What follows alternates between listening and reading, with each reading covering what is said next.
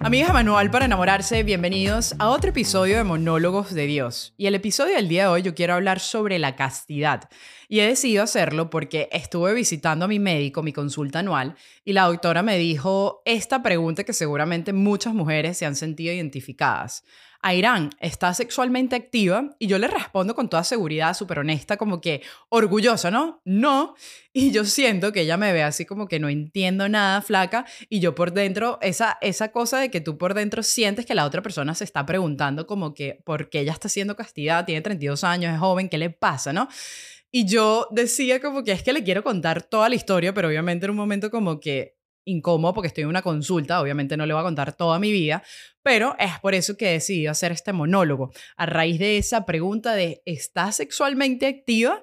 ¿Y qué pasa? Yo creo que para hablar de castidad es muy amplio el tema.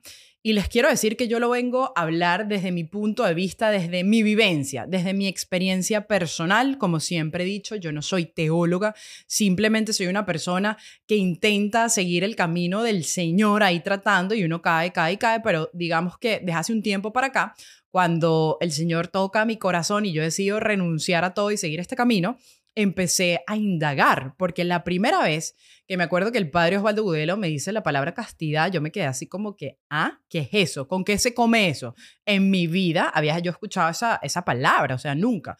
Él me empieza a explicar, el padre Osvaldo, no, castidad es cuando uno este, en aquel entonces no tiene relaciones sexuales, pero no es simplemente tener relaciones, sino también lo que ves, lo que escuchas, ¿no?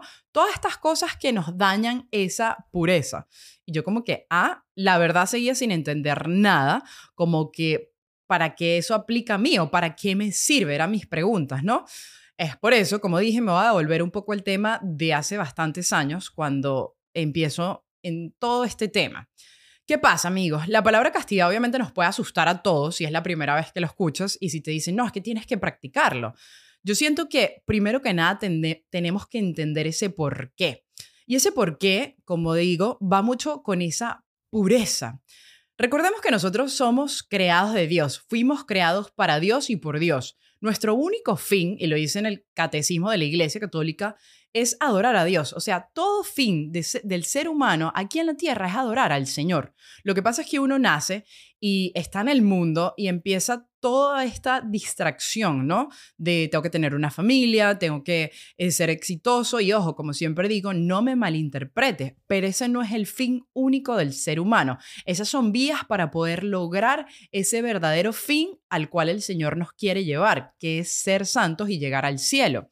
Ah, cuando yo empiezo a entender todo esto, yo digo, wow, si ese es el verdadero fin, ok, ¿cuáles son las herramientas? O sea, yo quiero sentir al Señor. Me acuerdo que le decía al padre Osvaldo y él me dice, bueno, para uno poder empezar a sentir al Señor, a unirse a Dios, uno tiene que estar en gracia. Y gracia es una palabra muy grande, que eso lo vamos a dejar a otro episodio, pero estar en gracia significa de, digamos, cumplir los mandamientos lo mejor posible.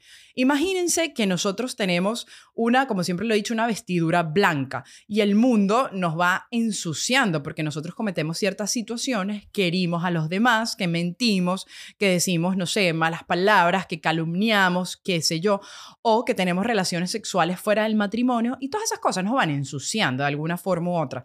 Y eso nos va llenando de barro esa camisa blanca blanca y impide esa conexión con el Señor porque hay esa interferencia con esa pureza. Dios es un ser puro y para nosotros estar en comunicación con Él y sentirlo tenemos que intentar, porque es imposible estar puro en la tierra, pero sí podemos intentarlo.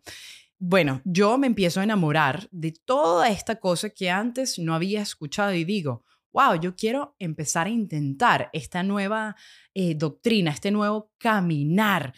Y a medida que yo me empiezo a enamorar del Señor, que empiezo a buscar las cosas de Dios, que empiezo a acercarme, que lo empiezo a conocer, que empiezo a creer en Él, yo digo, ¿será que practico la castidad? ¿Será que, ¿Será que sí? ¿Por qué? Porque ya había un primer paso de una decisión de querer buscar a Dios, de querer buscar la verdad, de querer enamorarme, y eso me lleva a tomar un día la decisión de querer practicar la castidad para poder ver ¿Qué iba a pasar si podía estar más cerca de Dios para también eh, cuidarme, cuidar la dignidad eh, tanto de la otra persona como la mía? Eso fue el primer paso de mi castidad, ¿no? Tomar esa decisión de que quiero acercarme más a Dios y quiero cumplir los mandamientos. Bueno, ¿Qué pasa? Obviamente uno se empieza a instruir aún más y empieza a entender el significado de lo que significa estar con alguien. Fíjense ustedes que cuando uno está con una persona, independientemente, independientemente cuál sea la persona, uno intercambia el alma, uno intercambia cosas, uno intercambia fluidos, uno intercambia, ¿no? Bastantes cosas. Y es ahí donde también se intercambian demonios. Así mismo, mi gente, demonios. Yo no sé si a ustedes les ha pasado antes, cuando tenías algún tipo de relación sexual y dices, sobre todo las mujeres, ay, me siento como que rara o no sé, me siento al cabo de días, porque empezamos a intercambiar demonios o empiezan a suceder situaciones en tu vida que dices, o sea, no entiendo por qué me está pasando esto a mí. Y es que no nos damos cuenta que el pecado o hacer esas cosas trae consecuencias, pero nosotros vivimos en un mundo que no le paramos a las consecuencias, sino después, cuando ya es muy tarde. Entonces, cuando yo empecé también a comprender que se intercambiaban demonios, que se intercambian cosas, que se intercambia, llámelo usted, si usted le quiere decir energía, dígale energía, pero son demonios que se intercambian. Todas estas cosas yo dije, no, vale, yo me quiero mantener en castidad, ¿verdad? ¿Y qué pasa, Irán? Porque seguramente eh, si tengo un novio y lo amo, para allá vamos, flaca, para allá vamos. Pero primero sigamos con esto. Bueno, uno empieza a comprender todo este tipo de cosas y lo más lindo que el Señor te empieza a regalar es esa gracia de poder vivir sin eso, ¿verdad? De poder vivir sin esa relación sexual. Porque es que estamos tan acostumbrados a vivir de una cierta forma, que creemos que esa es la única manera que creemos que el placer es lo único, el placer sexual, eh, cómo yo voy a vivir sin eso, eso lo necesita mi cuerpo y nos vamos llenando, claro, de todas estas cosas, como un drogadicto. Un drogadicto no sabe vivir sin la droga, necesita la droga, no sabe cómo estar fuera. Y, y el día que deje la droga se siente raro, no puede y seguramente cae. Y en este caso pasa igual, obviamente tu cuerpo va a querer, tu cuerpo eh, le gusta el placer, tu cuerpo va a necesitar eso, pero cuando uno empieza a practicarlo con el Señor, con la ayuda del Señor, con la gracia, acercándonos a los sacramentos, pero sobre todo aquí y aquí, entendiendo en la cabeza, en la mente, en el corazón, la razón por la cual estamos haciendo esto es para decirle al Señor, Señor, yo te quiero conocer y me quiero acercar más a ti, quiero intentar lograr esa pureza de mente, de cuerpo, de vista, de oído, de tantas cosas, porque quiero estar en esa conexión contigo. Y cuando paulatinamente, como decían los profesores, empiezas a hacer eso, el Señor te empieza a regalar esta gracia y es increíble cómo de tu mente empieza a salir esa idea. Ya tú no empiezas a pensar en sexualmente, tanto en el sexo, en las ganas, y de repente te das cuenta, oye, lleva un tiempo y como que sí se puede vivir sin eso, y te empiezas a sentir mejor. Es como un detox. Cuando uno está acostumbrado a comer comida chatarra, todo el tiempo te empiezas a sentir mal de alguna u otra forma, quizás no ahorita, pero en muchos años. Y cuando empiezas a hacer ese detox y lleva tiempo, al principio te costó, te empiezas a sentir bien, te empiezas a sentir como liviano, como ligero, sin tantas cargas. Lo mismo hay que llevarlo en el plano espiritual. Eso por un lado.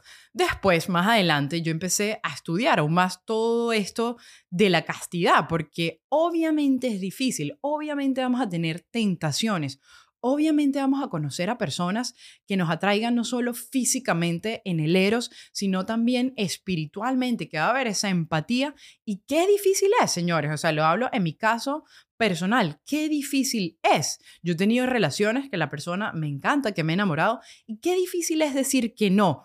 Pero ¿por qué uno dice que no? Porque estamos locos. Sí, eso es normal, todos estamos locos, pero porque hay una locura aún más grande. Y esa locura, mi gente, se llama Jesús.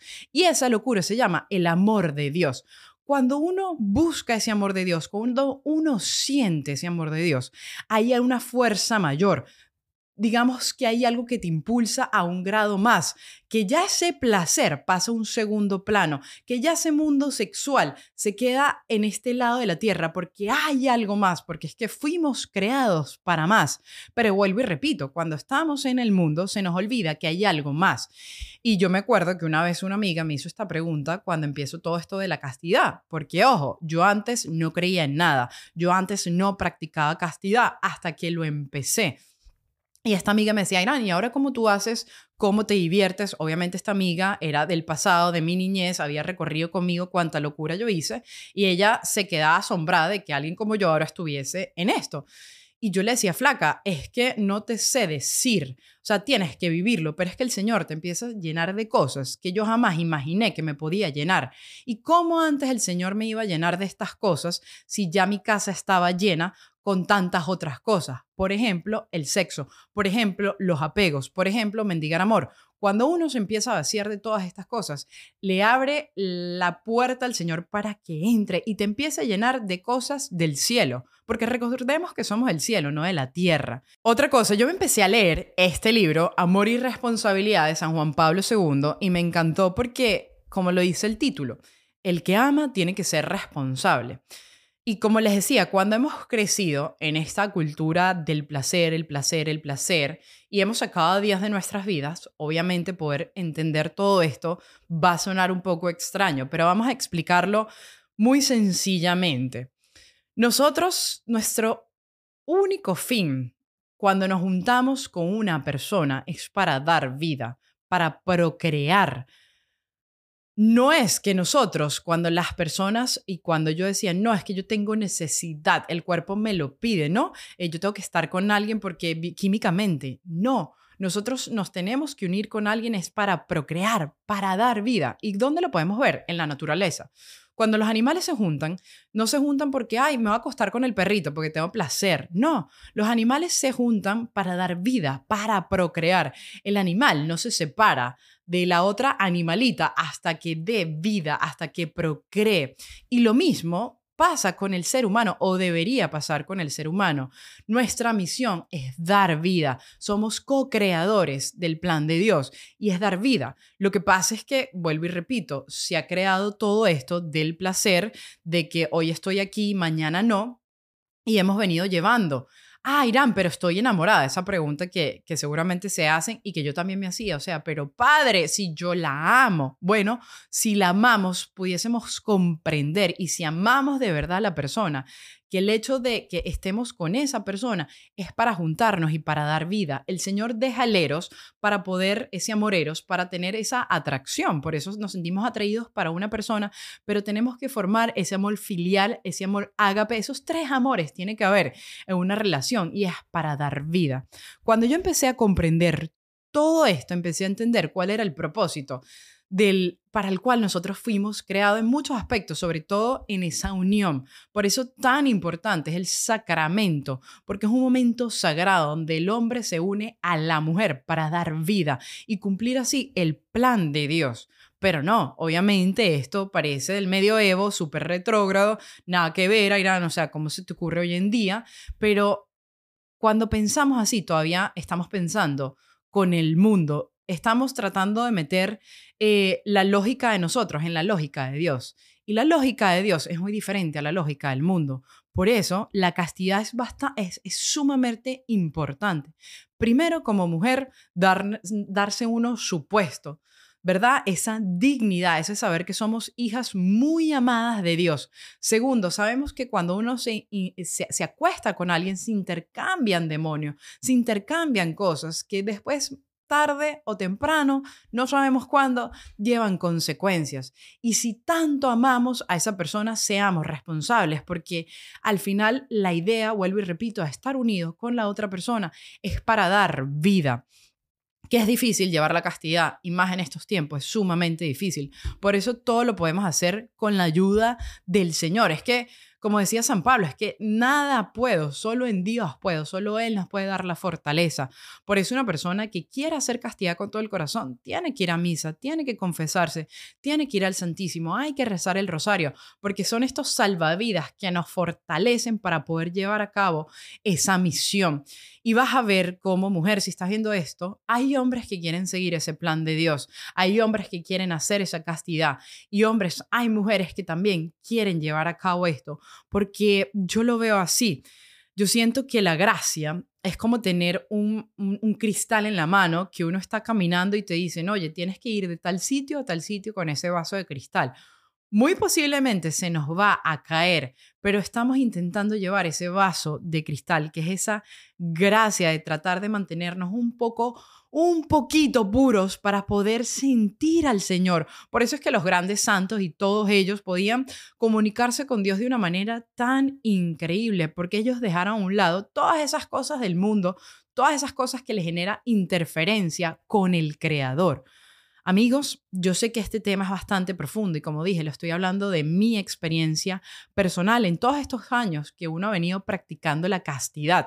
Lo que debería ser normal es raro y lo raro se ha hecho normal. Y es por eso que no está ya en nuestra mente o en nuestro sistema o en nuestro chip hacer la castidad, porque es que eso no vende. Eso, eh, la persona que haga eso hoy en día, quizás eh, si cualquier chamita, o por ejemplo en mi caso, cuando yo empecé a hacer todo esto, la gente se reía de mí, la gente se burlaba de mí, como que tú estás loca, pero ¿saben qué? Uno puede vivir sin eso, porque es que nosotros fuimos creados no para el mundo, fuimos creados para Dios y estamos hechos a su imagen y semejanza, llevamos su ADN. Solo necesitamos esas ganas de decirle, Señor, yo no sé qué estoy haciendo, pero me uno a ti. Y créeme, flaca, que cuando lo empiezas a hacer, vas a ver los resultados. Yo solo te digo que comentes acá y me expliques si has visto los resultados, porque es que el Señor no nos va a sacar de un sitio y no nos va a decir algo para una locura o para algo malo. Nos está diciendo algo para nuestro bien y para llevarnos algo a algo mejor. Así que bueno amigos, hasta aquí ha llegado este tema de la castidad. Yo los invito a que los compartan, a que le mandes esta locura a otra persona y que nada, que se suscriban a este canal de YouTube, que nos sigan apoyando en Manual para Enamorarse. También lo puedes escuchar por Spotify si estás por ahí trotando, corriendo o estás en el carro. Y se les quiere que Dios los bendiga. Gloria a Dios. Amén.